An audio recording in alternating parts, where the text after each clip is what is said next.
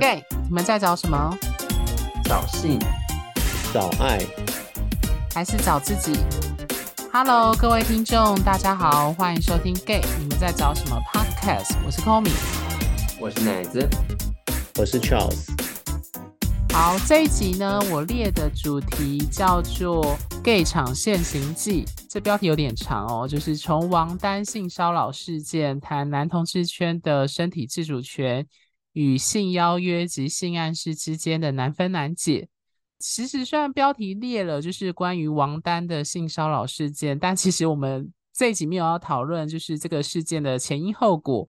跟最后的就是我们的推测或是什么。呃，在录音的当下呢，其实老实说，就是我不知道现在播出的时候是不是还在烧得如火如荼啦。但是在我们录音的此时此刻，就是每天都在连环爆，在政治圈、在文艺圈，或是反正就是知名人士，在台湾的台湾版的 Me Too 这样的事件，就有很多的性骚扰的事件这样子的新闻，呃，出现这样子。我觉得这个议题其实在呃我们 podcast 的历史的清单上已经酝酿很久了，就是我有列在上面。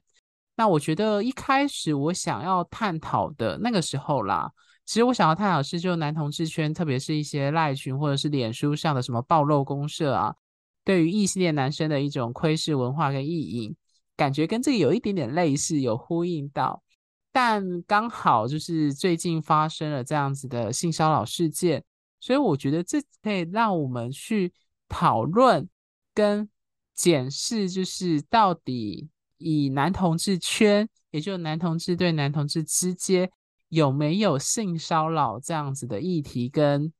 现象存在。当然，我们知道答案一定是有。那这样子有的状况，跟目前市面上 比较常看到的多数啦，比较多的是异性恋男生跟女生之间的。或者你可以说，男生跟女生之间的性骚扰这样子的现象有什么差异或是相同的地方？那回到男同志圈的话，到底性骚扰的议题又有什么？呃，跟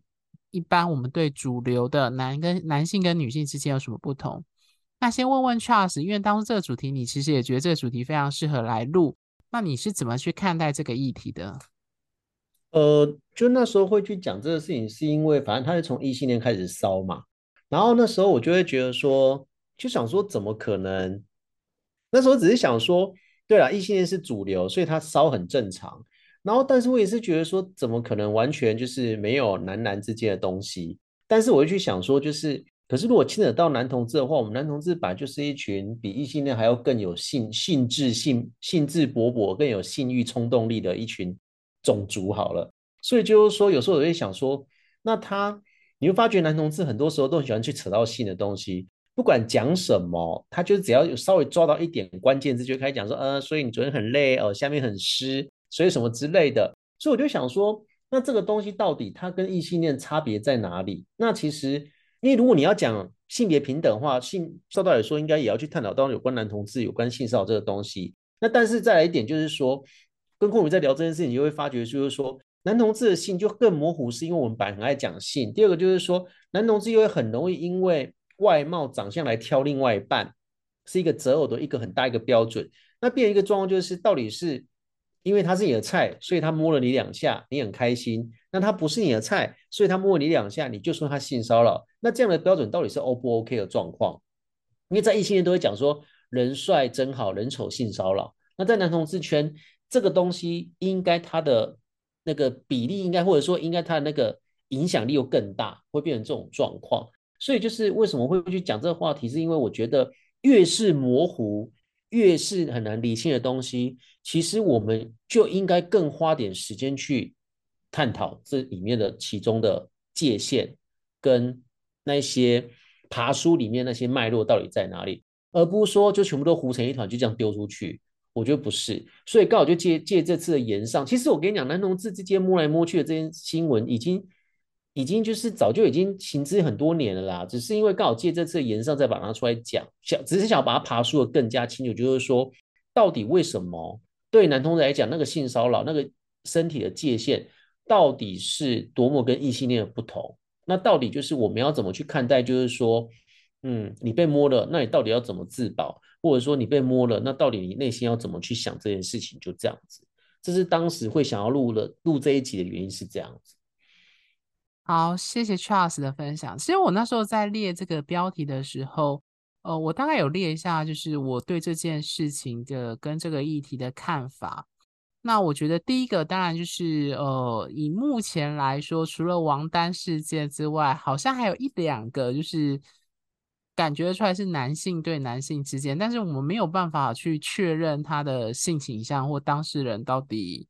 是不是同志。那我们先暂且不论。但是我觉得，回到我们今天的标题，就是男同志圈之间的性骚扰的议题的话，我觉得那个很难解的一个部分，就是刚刚 Charles 提到，如果用学术点来讲，我我我觉得就是因为第一个最大的挑战就是男同志圈内丰沛的性文化和情欲的一种展现所致，所以我的标题才会列说，就是性邀约跟性暗示跟身体自主权和性骚扰之间的那个难分难解。第一个是这一点。那第二个当然就是说，目前爆出来的大部分都是大多看起来啦，好像是异性恋男性跟女性之间的性骚扰的议题。那我觉得同志之间，以男同志之间的性骚扰来说，又又有另外一个不容易浮现台面的部分，就当然就是柜子的议题。就是你如果要报案，或者是你要公开这件事情，除了一般就是我们在新闻上已经看到了，就是受害者。他如果要把性骚扰公开，他可能必须面临一些外在的有色眼光，或者是外在的质疑等等的话，那以同志族群来说的话，他又要面临就是，呃，他可能要出柜这件事情。对，那当然这就是另外一个，就是可能台面上看不太到这方面的呃案例 或个案这样子，并不是说真的没有说同志之间的性骚扰。那第三个就是我觉得。可以预想得到啦，包含现在异性恋之间、男女之间性骚扰的这样的现象，还是大多聚焦在名人。那我相信男同志圈也是这样的状况。但是，但是我要说，就是说，就像我前面讲，就是男同志圈的那个情欲文化或性文化的那个丰沛度，甚至有一些，比如说有一些男同志他在圈内很有名，比如说他是因为是网黄。类似这样的，那到底那样子的情欲场所，或者是比如说在某一些我们常说身体自主权嘛，那如果是在三温暖或者是某一些情欲发展场的场合出现一些让你不舒服的反应，它按照定义来说也算是性骚扰，但是可能它就不容易被呃爆出来或被指认出来这样子。对，那我关于这一点，奶子有没有什么想要分享的？呃，我其实先从前面你们在讲的，我就会有想到一件事，就是呃，我记得我朋友有跟我说过，就是他之前呃在跟人接触的时候，那时候可能还不像现在，就是说这么的这么密兔活动这么的盛行的时候，他就是被别人就是有点像是不管是言语上或者身体的性骚扰男同志。那后来他那时候有，就是他本身一开始觉得，哎，好像呃还可以当朋友这样，后来就决定就是不能当朋友了。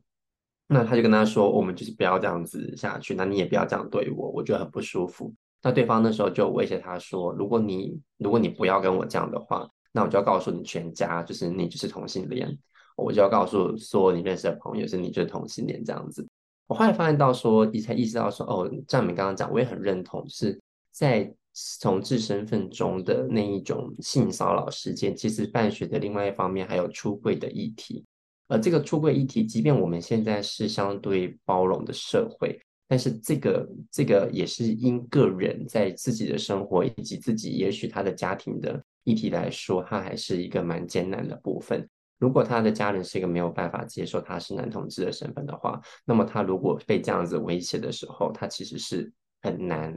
呃，在就是去寻求协助的，因为这是非常困难的过程。那再来就是呃，刚刚讲到身体界限这件事情，我觉得在同志的场所，或者是在同志的，在像我们都在同志组织做做过很很多事情。那我自己其实也有类似的经验，就是在同志组织中，我们其实如果我们彼此都很熟悉的话，就是大家都姐妹好来好去，那呃，是这种身体界限我们会比较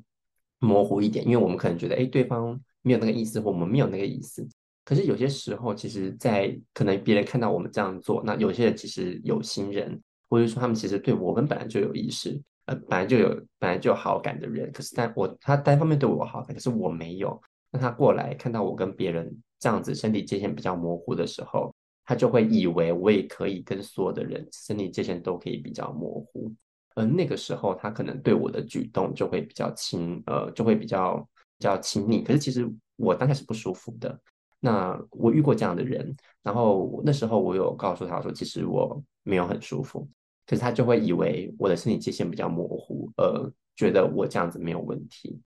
我觉得那样子的事件下来，让我知道说，哦，原来在呃，虽然都是同志的场所，都是同志的场合，可是其实，呃，其实其实这个身体界限，原来别人每个人认定也是不一样的。呃，很多时候当我不舒服的时候，我也很难当下跟他制止。我我反而是选择性就会比较，就是用其他方法让他告知他说，哎，你这样子我是不舒服的。呃，另外一点就是，我记得在在三温暖的之前，在三温暖的经验中也有类似相关的事情，就是，呃，我印象中去到像是因为三温暖我们有很多场合嘛，例如说蒸汽式烤箱或者是暗房等等的。那我比较印象深刻，让我觉得很不舒服的肢体接触是。当我进去像是像是呃蒸汽室，就是比较暗的地方的时候，可能因为我根本没有看到人，所以就会突如其来的就会被抱住，或是被呃袭，就是袭击下体这样子。那那时候我会觉得说，哎，我根本没有，那时候我没有准备好，或是我没有想要跟这些这些人在这个地方有这样的接触的时候，那我就会觉得下意识觉得自己被冒犯了。可是，一来是其实我可能看不到对方的脸。二来是可能我觉得，呃，我觉得就是在那个场合中，因为大家可能太挤了，我也找不出。例如说，我不可能突然袭击下跌的时候，例如立马抓到手，就像在公车上，你不要敏感，就可以马上可以抓到那个人，这样就没有办法。所以我只能当下就是选择离开那个场域，这样子。所以我觉得在同男同志之间，在不同的场合的时候，因为我们的身体以及基于情欲去探索自己的过程中。那个身体的界限本来就会变得比较模糊，因为我们在那样的场合里面，我们也告诉我们，相对上也会告诉自己，哦，我们就是来探索自己的情欲的，所以我们会，你想，我们进三温暖第一件事是什么？脱衣服，所以那个好像我们就被迫，或者我们必须经过这个过程，才有办法去探索情欲。可是呢，这是很吊诡的事情，我们都脱光了，不代表我们可以被你随便触碰，所以。嗯、呃，我觉得这是可以讨论、仔细讨论的呃议题，这样。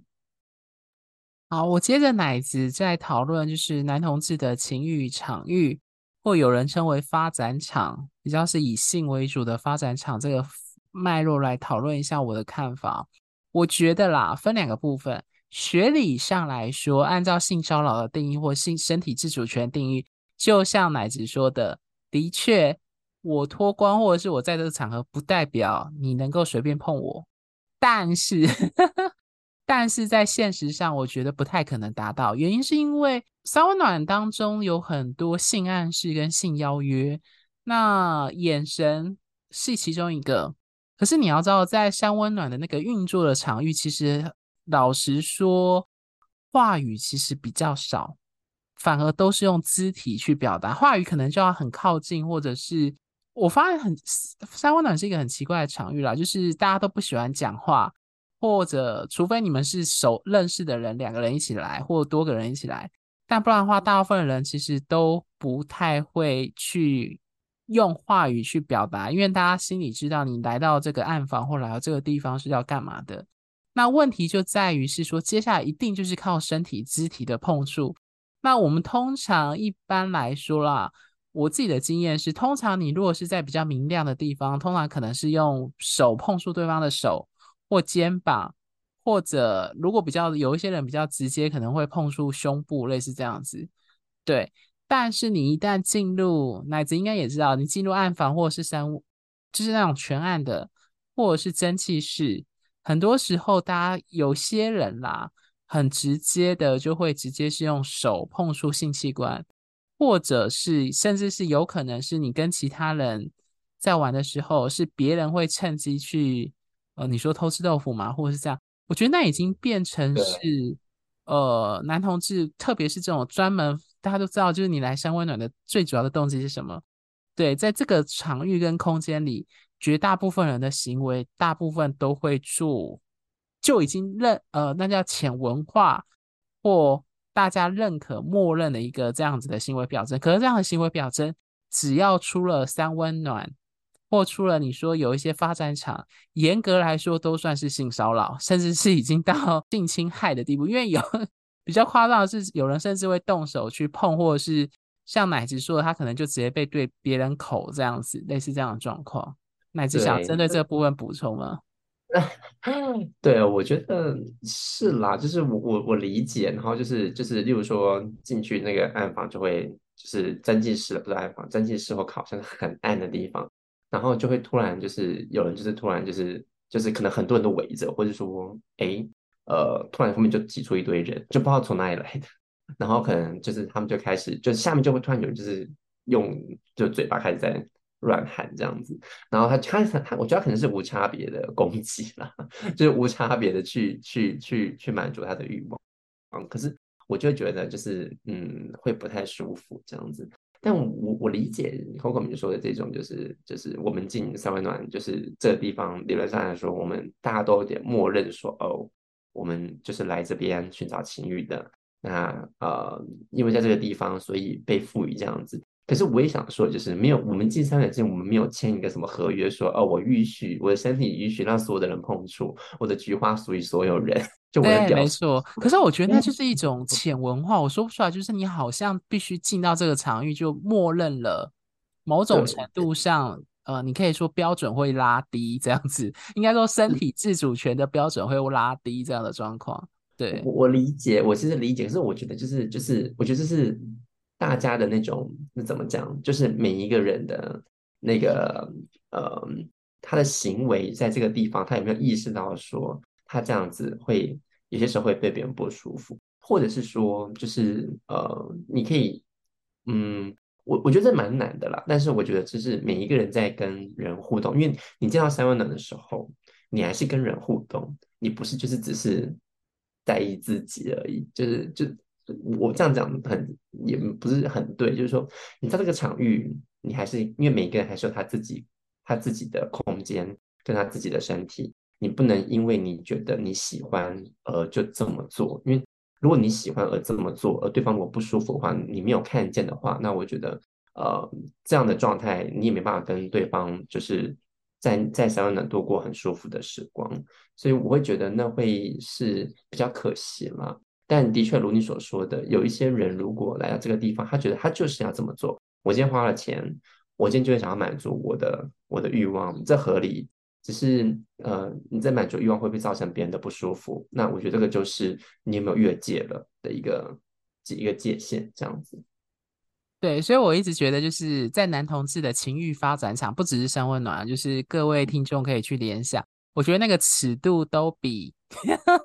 一般在外面的你穿呃，就是一般的、一般的公众场合的那个状况来的尺度大很多。比如说呃，什么 TT 一零六九，不是说有一些游泳池啊，可能是发展场，可能有一些地方是裸赛场，可能是有一些地方是什么？Anyway，大家懂我想表达的意思。那在这种场合，只要大家确认或某些暗号意识到你自己，你也是圈内人，很多时候对方看到你是他的菜或或者你看到对方的是菜，你就会比较多的肢体互动。可是那个肢体互动，一般来说在外面是你是不会这样做的。大家懂我想表达我表达的意思？对。可是你只有进入在这个场域，在这个氛围底下，你才会这样做。对，所以我觉得这就是回到我刚刚前面讲的，为什么？呃，我觉得我前面提的身体自主权或性骚扰跟男同志的性邀约和性暗示，如果这个状况是发生在所谓的发展场或情欲的呃以情欲为主的性为主的男同志的场合的话，它就会变得我觉得很模糊啦。就是同样一个行为，在这边大家好像被默许或被认可，可是你只要出了这个地方，在外面是不能够这样做的。对，其实我想要点出来是这件事情。对。嗯，对，OK，好，那我接下来要请两位伙伴分享讨论一句话哦，就是刚刚其实 Charles 已经提到了，其实这句话应该是异一般是异性恋讲，它叫做“人丑性骚扰，人帅真好”，这好像是异男在吐槽说，呃，对于女生的，我的理解啊，那时候一开始听到这句话出现，好像比较常听到是异性恋男生在抱怨这件事情。可是我我我们暂且不讨论异性恋之间的男女之间的这个性骚扰，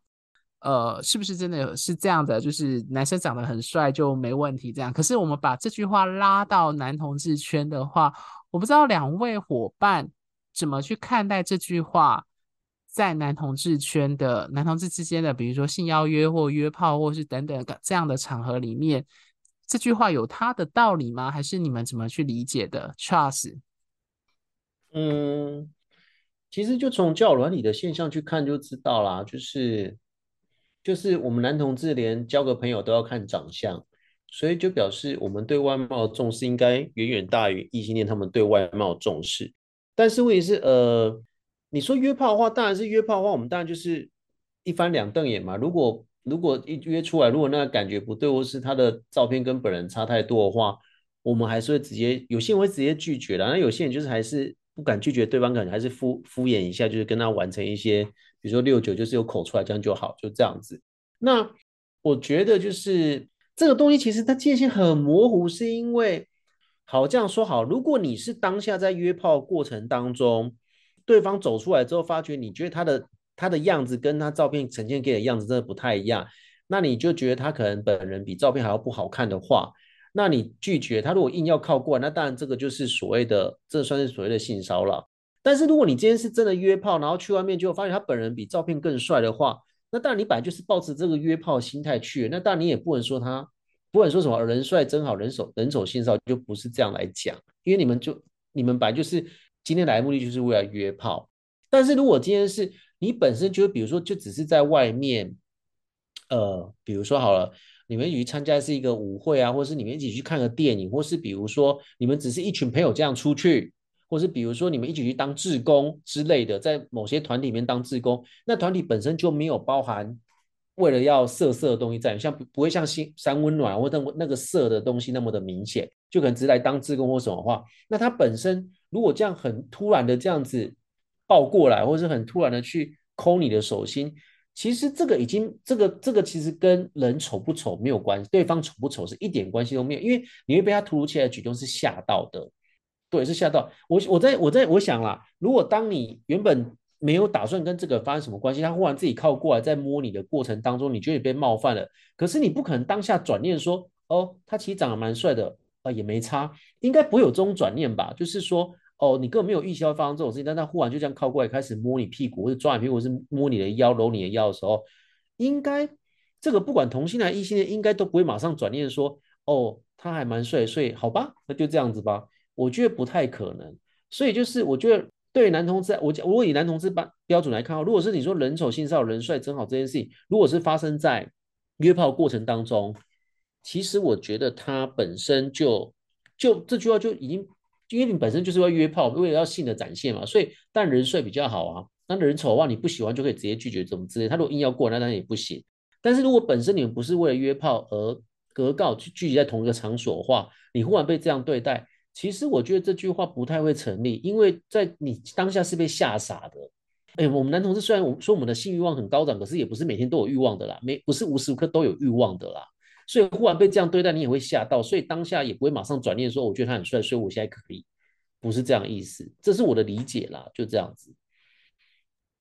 好，我想沿着 Charles 的这部分讨论，就是呃，我对这句话的理解，我觉得刚刚 Charles 讲出一个很重要的概念，就是在不同的场域，这句话的概念有不一样的适用的情况。那他后面讲的那个场域，当然就是一般的状况，比如说在工作场合或在公众场合。那这样子的行为通常都会被，就像刚才讲，会被吓到。可是我其实想要这个部分，我觉得比较没有太大的疑虑。但是我觉得在探讨男同志对男同志之间的性骚扰的议题的时候，我觉得真正重重点应该是放在那种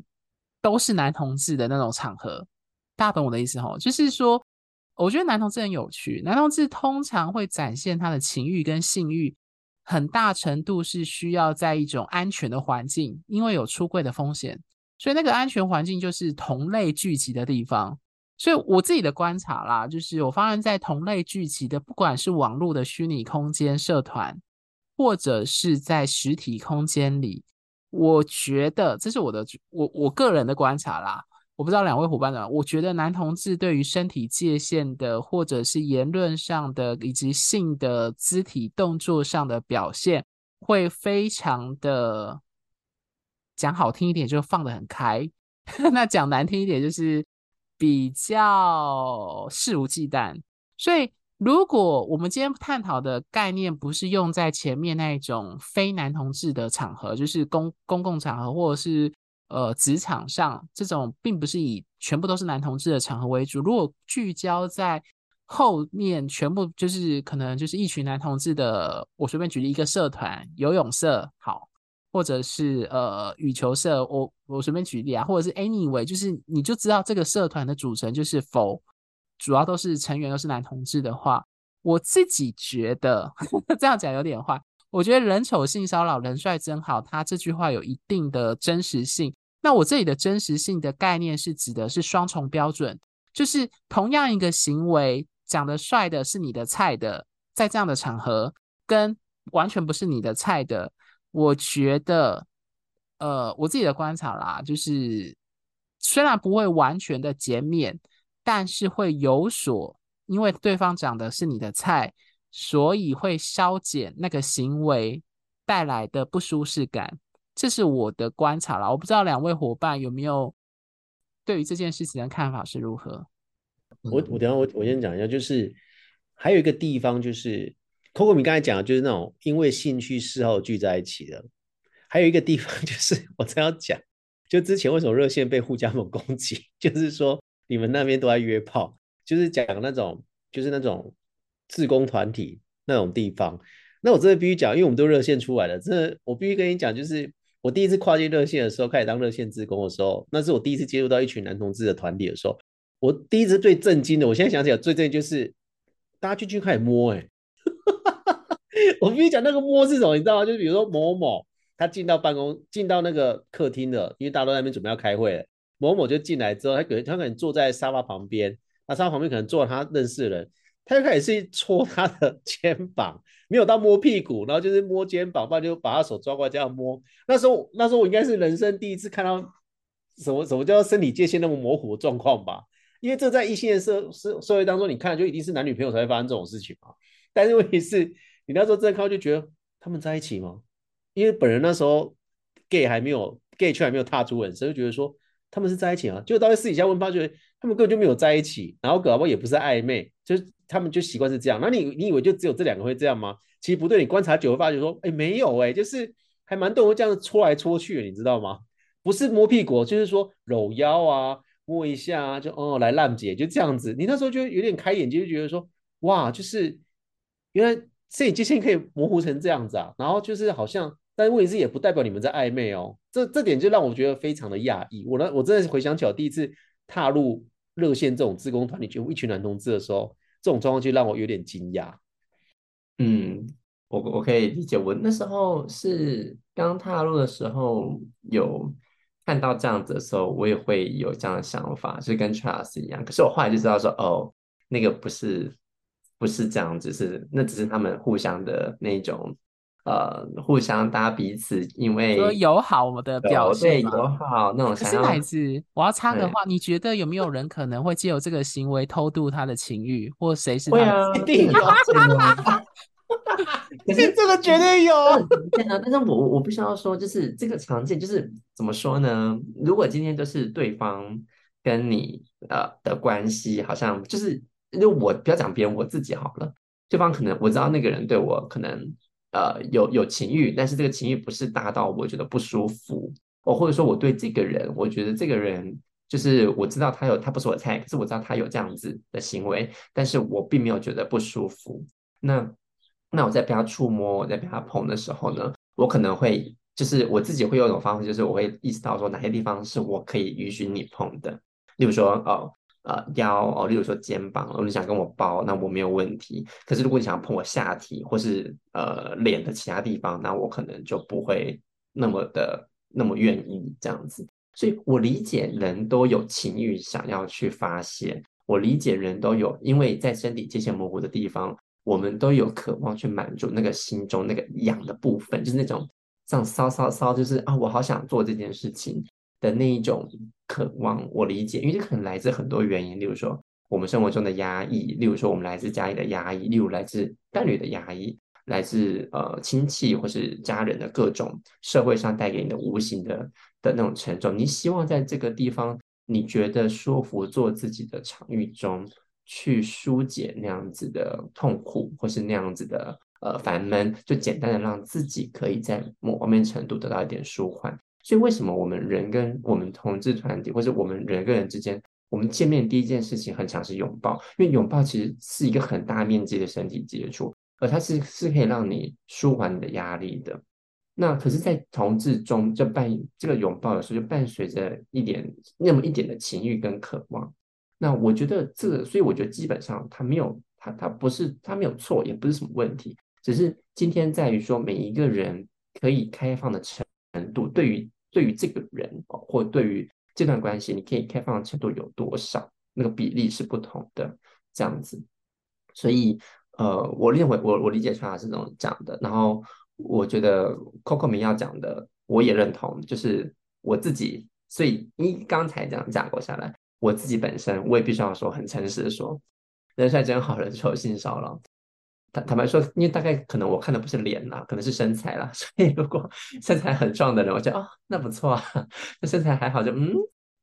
那种感觉。我自己其实也有那么一点点。但是我要说的是，我自己之前的一个经验，就是在三温暖的时候，我遇到一个身材非常好的男生，然后那时候他是我的菜，然后我也有示意他，就是可以就是进步这样子。那当我们都进去暗房的时候，我一开始以为说，就会觉得，哎，我们就彼此。开始探索对方，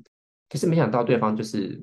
他，就是会，例如说，他按着我的头去满足他的渴望，这样子。那其实我当下是觉得不舒服的，因为我为什么要被你按着头强迫我去去帮你口交，强迫我去做，就是我不喜欢，我就一直去，就一直做体力活，或者说一直去满足你的渴望，而不是我们互相的，因为我渴望是那种互相的，所以我其实，在那方面，在那个程度下，我觉得我自己。被强迫了这样子，所以我印象很深刻。那一次就是就是呃，他他一开始这样对我的时候，我其实是很不舒服的。然后后来我忍了几秒钟吧，还是几分钟之后呢，我就就整个抱住他，就我什么都不做。然后他就开始，因为他就是很大力想要把我弄开，想要满足他自己的渴望。那时候我就很大力的抱住他，我跟他说：“呃，我觉得我们就这样子，因为就就这样就好了。”然后他可能就意识到，然后就就慢慢他的肌肉就放松，然后之后我就拍拍他，我就离开了这样子。我我理解在那个场域中你可以做你想做的事情，可是我也理解到说有一些人，即便他是我的菜，但是当我我算是我的菜，我开放的身体界限可能在那个场域中会放开的比较多一点，但是我也必须要说，有些情况下，我觉得我自己还是有我的原则在身体界限这件事上。就有某个状态里面，我是不允许他这样粗暴的对待我。一来是我觉得我不舒服，而且我而且我觉得在这个场域中，我们应该是要互相去满足对方的。那如果我们达不到那个互相满足对方的话，我觉得你就是在强迫我做我不想做的事情。那那一刻我就会觉得我觉得不舒服，那我的身体就会采取行动，就是我要防止这件事发生。哎，卡骂我也付钱进来好不好？就是我也值得收到开心吧。就是，所以我们在互相的过程中，如果没有达到那个共识的话，那我觉得，呃，这一场我不能说交易，就是这一场的活动，我们就就就解散。OK，谢谢奶子。我觉得奶子示范了很详细的描述，就是即使在一个非常情欲空间旺盛的一个像三温暖或者是某一些发展场的场合。他也清楚知道他的身体界限跟自主权，就是被怎样对待他会觉得不舒服即使对方是他的菜这件事情。所以，呃，我觉得蛮有趣的啦，就是乃至讲的这个概念，他已经完完全全不单单谈的只是外貌，而是谈的是这个人的为人跟有没有尊重对方的感受。所以我们在谈到性骚扰的概念，其实很在意的一件事情叫做，除了刚刚讲的身体自主权，另外一件事情就是说，在性骚扰这件事情上，要关注的是对方的感受，而不是你认为对方这件事情好像没什么。这件事，你可能觉得这样 OK，可是对方可能觉得这样的行为不行。对，那只是在男同志的场域，可能我觉得。对于身体的碰触跟那个情欲流动的那个界限，我我自己观察啦，我觉得它比异性恋，特别是男女之间，特别是对女性来说，那个界限更为的广，你可以这样说。那我想再提另外一个我自己在圈内的观察，就是大家都知道嘛，在网络上，你要说什么或你要写什么，其实有些人会变得比较肆无忌惮。那在一些圈内的呃社团，比如什么暴露公社啊，或者是某一些赖群，我观察啦，我自己观察，我发现我们知道性骚扰不单单只有身体的，还有言语的。那我有时候觉得，有时候比如说赖群的或脸书的，就是他们成员可能彼此彼此认识或怎样，但是当一旦提到性的话的时候呢，有时候男同志起哄的那个状况，以及那个讲话的那个尺度，已经大到就是我觉得我自己我我会做一个假想的联想或类比啦。如果这个发生在异性恋男生跟女生的对话，这个绝对会被认为是性骚扰的程度。大家懂我想表达的意思哦？或者是我前面有说，就是之前我有想列一个 list 的主题，叫做嗯、男同志对于就是异性恋男生的意淫。或者是什么，就是会偷拍异性恋男生的照片。我后来就觉得，嗯，这这这应该都算是违法了吧？就是偷拍艺男的某一些照片，或者是拿到一些私人的社团去放这样子。所以，多那个社团上面一堆啊，超多的。我在想说，如果艺男看到，一定有些艺男下面留言很可怕哦。下面留言很敢讲哦，你说什么？不管是一号或零号，什么都可以。而且还有那个爸爸，爸爸带女儿遛女儿，在遛小孩，他们也很敢这样讲哎。就是我想说，你没有顾虑到，如果女儿今天真的长大看到那些留言，她会不会疯掉啊？对，所以我我自己观察啦，为什么我会提到网络空间？因为我们知道性骚扰不单单只有我们前面刚刚提提的大部分是身体上的，可是回到网络空间的言语跟言论上的这个部分，我觉得。男同志的尺度真的超大，对，所以我觉得这部分又是一个呃，因为目前都还没有被爆料啦。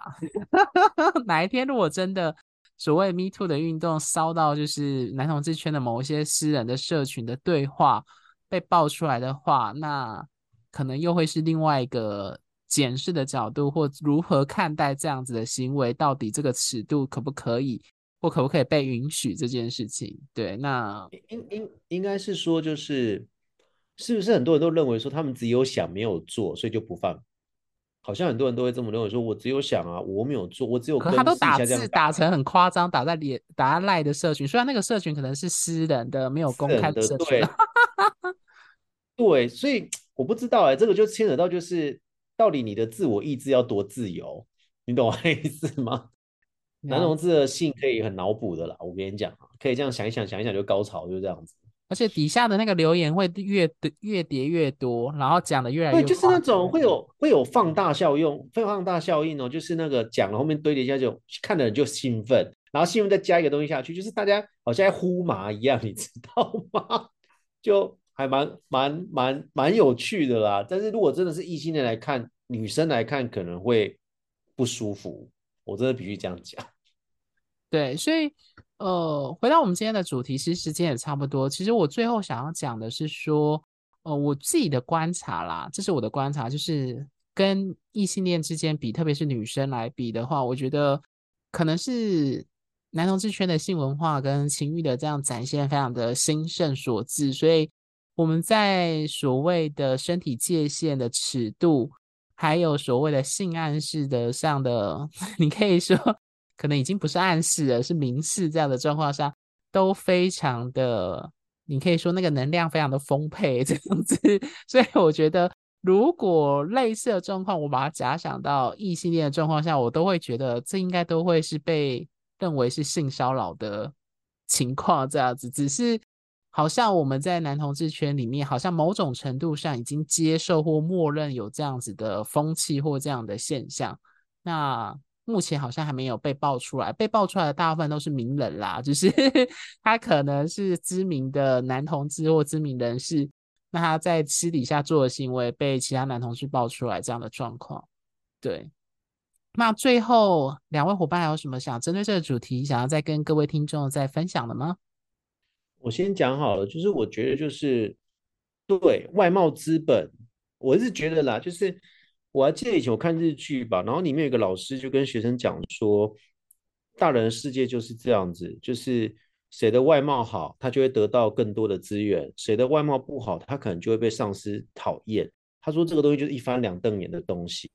对，所以我觉得就是我们真的不要否认说，你今天会得到某些资源，有可能是因为你靠着你的外貌得到比别人多更多的注目或资源或是关爱，这一定是有的。不要跟我讲没有，包括那些网红，你们之所以变网红，我这必须讲啊，有多少网红是真的特别有才华的？还不一开始你都是靠着外貌长相被人家看到，我讲真的就是这样。所以当你就回到老话一句，我们以前有录过这种类似的节目的一些集数有讲过，当你用握手上握有这种可以攀登到社会当中比较高阶的金字塔里面那群人里面的时候，就势必下面很多人帮你抬轿，那个就是你可能你比较 lucky，你你生下来就有这些资源，OK。但是你真的要知道说这些资源你握在手上，不是说你可以用这种方式去。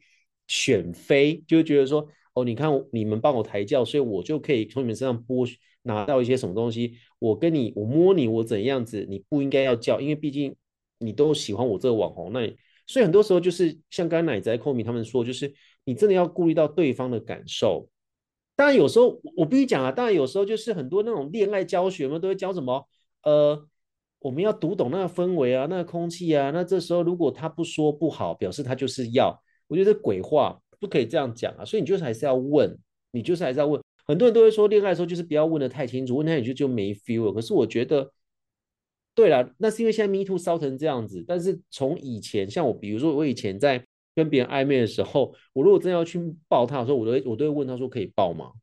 可当然有些人会说你这样很煞风景，是我觉得觉得，与其把话讲清楚，以后不会大家在那边说你之前都偷抱我或什么之类的。所以我觉得，其实我们自己都要知道，第一个先厘清自己的界限在哪里。你这界限双标不要太过严重。我讲这个就是这样。第二就是说，那如果你遇到对方给你一些东西的时候，你不喜欢的时候，你要怎么去拒绝他，或是怎么婉转的反应，跟他反应，就这样子。我觉得这个是这次 MeToo 事件到烧到现在，我觉得是我们要去思考的地方。对，欲望一直都存在啦，不可能完全都没有。就像孔明说。鸟会在你头上飞来飞去，但是你可以让它不筑巢，这是你自己要想的。我蛮认同 Charles 所说的，就是，嗯，在我也会这样子做，就是说，如果我觉得今天跟这个人接触，然后一的是我渴望他，或者是在某个场域中，可能，呃，我我觉得我是不是可以做什么事情的时候，我可能会用询问的方式。那我觉得这个没有不好，但是。我自己，因为我自己本人，如果对方即便是我的菜，那他进来某个场域，我们在某个地方见面，不论是在酒吧，不论是在三温暖壶，不论是在哪个地方，可能相对身体界限没有这么谨慎哦，是相对比较开放的地方的时候，那他会问我说：“哎，我可以抱你吗？”或者说：“哎，我可以就是搂你的肩吗？”或者等等的。那我觉得其实不是，就是这感觉是好的，因为我认为我备受尊重。而且我会觉得他很有礼貌，就是愿意是这样询问我，这样可不可以？所以我觉得这不是一种，就是我觉得这是一种对待人的基础。就是如果你喜欢怎么被对待，那么我觉得你也要去知道说，哦，别人也会希望这样去对待。当然了，如果你本身就不是一个身体界限很明显的人，或是你本来就是一个身体界限很开放的人的话，那嗯，我只能说，就是不是所有的人都会像你的是一样，身体界限会。会会比较开放，那你也可能会有其他方法可以去询问对方，或者是去确认对方是确认你这样的举动合不合对方的身体界限，这样子，这样听起来像很累，可是我也必须要说，诶，这样子的互动才会让才会让互动是有来有往，而不会让一方觉得不舒服。那也许如果当今天有一个举动让对方觉得不舒服的时候，其实很有可能你跟这个人的关系就没有办法持续下去。当然，如果我们今天只是一个在三温暖遇到的一个人，我们根本也不需要这样下去。呃，我我觉得这当然也是合理啦，只是说，嗯、如何在这件事上看到我们自己，我们自自己的渴望，以及别人的渴望，以及我们的渴望中会不会去让对方不舒服？呃，我觉得这个是一个可以去练习的场场合跟场所。那当然，在做任何事情前的询问这件事情，我觉得。会是我会比较建议的，因为我本人也是这么做。那呃，我自己也是喜欢别人这样子对我，所以我才会用这样的方法去跟建议听众。那当然有很多方式，不一定是只有用口头询问，当然有很多方法，像 Charles 讲的，如果你有办法去感知到哦，是别人这样的举动是不舒服的代表，那我觉得那也很好。像我自己本身之前在跟异性恋互动的时候，因为可能在同性恋中互动久了。所以，其实一开始我见到异性的时候，我可能想要展示我的好，所以有些时候我可能会站得比较近或者怎么样。但我发现有一些人其实是会不舒服的，所以当我靠近跟他说话的时候，他会他会突然退后几步，我就知道哦，OK，要不就是我口臭，要不就是他不喜欢异性靠得这么近，即便他可能知道我是同性恋。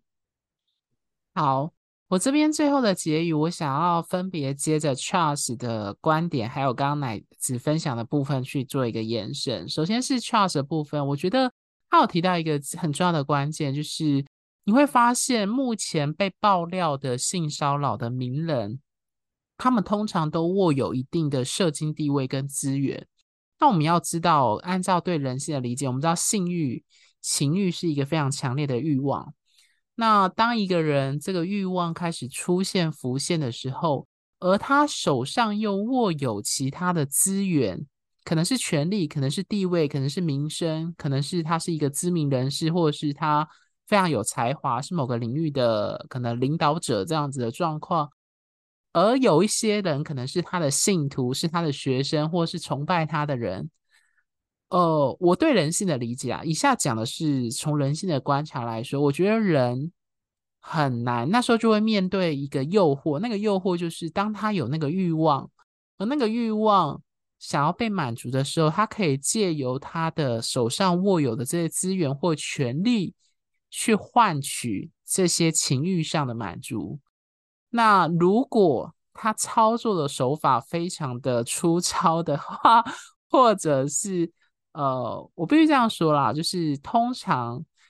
这些名人会被爆出来，而且是罪证确凿的，通常都是性骚扰的惯犯。也就是说，他不是只针对某个人做，而是他可能利用他的这些资源，去对他有兴趣、他觉得他喜欢的类型的，以一系列男生来说，就是他喜欢的女生，会做出这样的行为。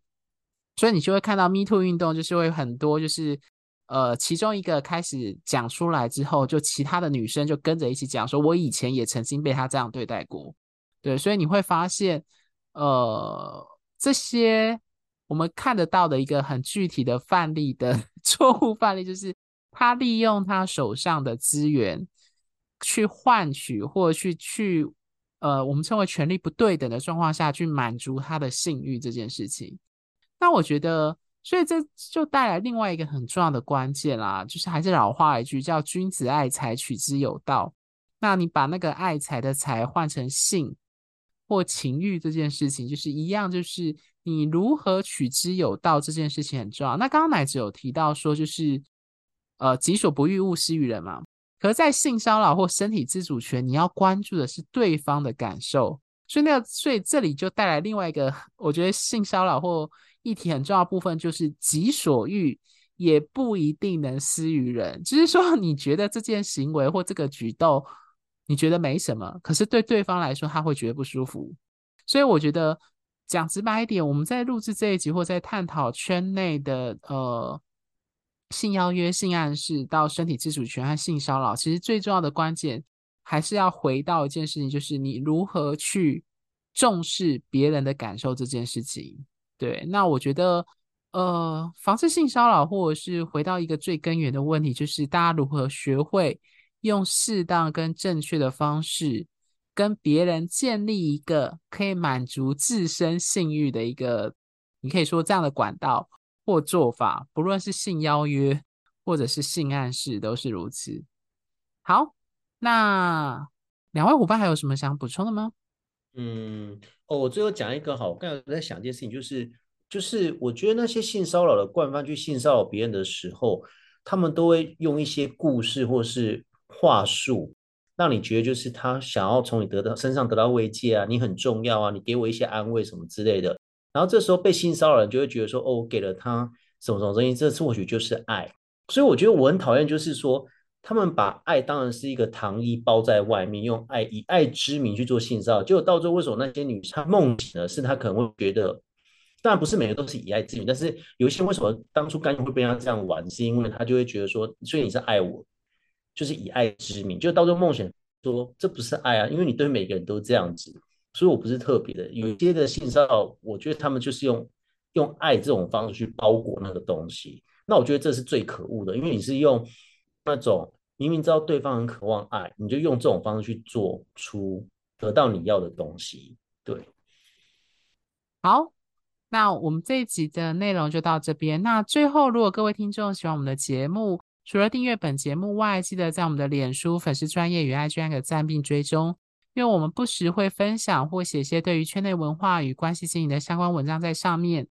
那如果你对我们的节目有任何问题或建议，或是你本人正经历某些圈内或关系上的困扰与挑战，都非常欢迎脸书或 IG 后台私讯我们，跟我们分享你的生命故事与情绪感受。我们这几位主持人都会看得到你的留言，而且会注明是谁回应你的问题。呃，毕竟各位听众听到现在呢，应该都会知道我们几位主持人的切入观点和立场还是有不同的地方。然后啊，就是我们新的企划案，想要邀请各位听众投稿，分享自己对于圈内文化的观点以及爱情故事。比如说你在感情上正遇到不知如何做抉择的困境，想要找人做讨论，或者是某些暧昧状况不知如何判断等。那分享给我们后呢，会有我们几位主持人在节目上从我们的观点进行回应。我们将依据投稿内容的性质分成两大类。分别是难情难了与靠北圈内，那这两个投稿主题分别对应我们创立 Gay 你们在找什么这个粉专与 Podcast 的初衷，也就是探讨圈内文化与性别议题，以及情感与关系经营的两个主轴。毕竟节目开播到现在，不论是从一开始粉专的文章撰写到 Podcast，大部分都是由我们几位主持人去讨论出来的。因此，希望借由这个企划的投稿，来听听各位的故事，或是对某些议题的看法。